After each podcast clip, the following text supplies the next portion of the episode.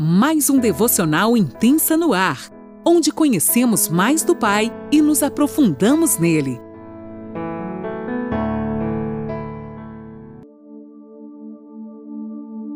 Bom dia! Mais um dia se inicia e eu, Laninola, falo de Criciúma, Santa Catarina. Que alegria te ter como companhia nesta manhã tão maravilhosa, onde juntos vamos mergulhar ainda mais na palavra de Deus. Nesta manhã a gente vai estar falando em, lá em Mateus 26 sobre o plano para matar Jesus. Eu vou estar lendo na NAA e você que pode, pegue sua caneta, seu caderninho e vamos anotar. E não esqueça que Marcos, Lucas e João também falam sobre esse mesmo assunto. Você que pode, vai, se aprofunde mais ainda da palavra. O nosso amigo Espírito Santo está conosco, que coisa boa saber que a gente lê o livro com o autor e que o nosso entendimento nesta manhã se abra para aquilo que o Senhor quer falar para os nossos corações. Amém? Então vamos lá, Mateus 26, versículo 1. Quando Jesus acabou de proferir essas palavras, disse aos seus discípulos: Vocês sabem que daqui a dois dias será celebrada a Páscoa e o filho do homem será entregue para ser crucificado. Então, os principais sacerdotes e anciãos do povo se reuniram no palácio do sumo sacerdote, chamado Caifás. Eles estavam lá mais uma vez, de conchavo, se levantando contra o Senhor. Jesus era aquele que provocava o que, gente? Nas pessoas. Um os amava demais, o amava demais. Outros o desprezavam e queriam a sua morte. E esses aqui, né?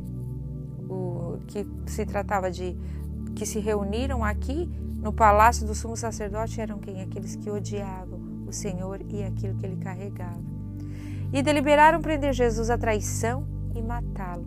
Mas diziam: não durante a festa, para que não haja tumulto entre o povo. Até aqui. Durante esses últimos capítulos que a gente estudou, a gente viu muito sobre o juízo final, né? E aqui Jesus está encerrando essa parte sobre o juízo final e começa a falar da sua iminente morte, que era prevista para logo. Eram seus últimos dias ali com os discípulos, a cruz o aguardava. Era a época de Páscoa, a população aumentava muito nessa festividade, porque a Páscoa representava alegria para os judeus. Então vinha judeus de tudo quanto é lugar para celebrar a Páscoa. Então triplicava a, quantidade de pessoas na cidade. Então por isso também os sumos sacerdotes lá não queriam fazer nesse período, né? Não queriam matar Jesus nesse período, mas já estavam tramando para depois disso já o fazer. Estavam ali muitas autoridades para participarem do evento, que para eles, né, gente, é, não passava de mera política, disputa de poder. Eles viam, viviam num mundinho de egoísmo e só deles, que as leis deles é que valiam. Pilatos tinha a preocupação de manter a paz nesses dias e mostrar o seu poder. Então, nessa briga ali de foice que eles viviam, né? Judeus de todo o Império Romano, como eu falei, vinham a Jerusalém para celebrar. A festa girava em torno do cordeiro. Isso é extraordinário.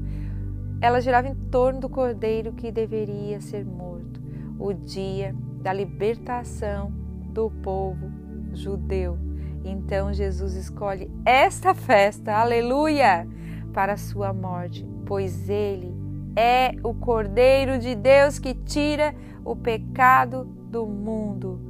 João 1, 29.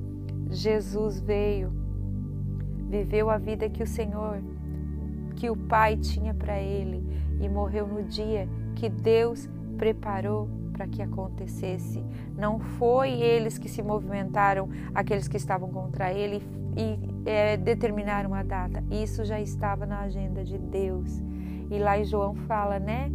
Como eu li antes aqui, pois ele é o Cordeiro de Deus que tira os pecados do mundo. Aleluia.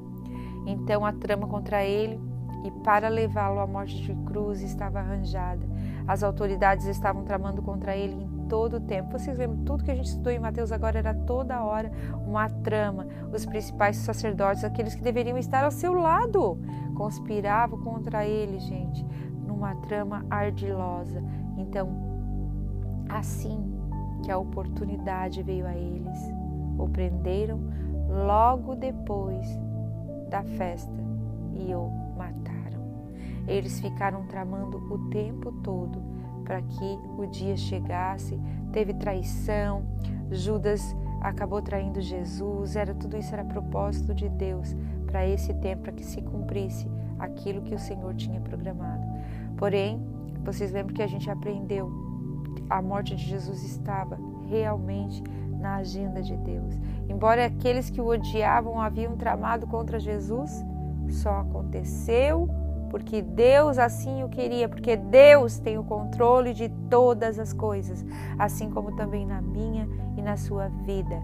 Como sempre, os inimigos do Senhor Jesus já tinham tramado isso há um longo tempo. Não era novo, né, gente? A gente sabe todos os versículos, capítulos que a gente aprendeu, eles conspiravam contra ele de todas as formas que puderam. Mas Deus jamais perdeu o controle. Nossa vida também é assim. Por muitas vezes, tudo ao nosso redor conspira contra nós, mas quando a gente entra num lugar nele, quando a gente pertence a Ele, quando a gente, quando a gente entrega a vida totalmente para Ele, quando a gente tira as mãos do volante, quando a gente realmente diz: Senhor, eu entrego para Ti o meu livre arbítrio, eu escolho a Tua vontade. Ele jamais perde o controle em todas as situações em nossas vidas. Ele é aquele que nos guarda, ele é aquele que prepara tudo para as nossas vidas, para o louvor da sua glória. O que acontece muitas vezes é que nós nos distanciamos dele e a vontade dele assim não é cumprida em nós, pela nossa desobediência, pelos nossos pecados e infelizmente tudo que a gente planta, a gente colhe. Logo, se eu plantei desobediência, o que eu vou colher não é nada de bom. Assim como Jesus, nosso exemplo a ser seguido, devemos nos sujeitar totalmente ao senhorio de Deus, para que tudo que o Senhor diz a nosso respeito se cumpra. Ele tem um propósito celestial para você e para mim, mas para isso nós devemos abrir mão do nosso eu, nós devemos renunciar às nossas vontades e viver a sua vontade acima de tudo, porque a vontade dele é soberana, ela é perfeita e agradável. Que nesta manhã essa palavra crave em nosso coração de maneira a nos transformar, abrir os nossos olhos e entender que nós vivemos num propósito eterno e não com os olhos aqui. Amém? Deus te abençoe.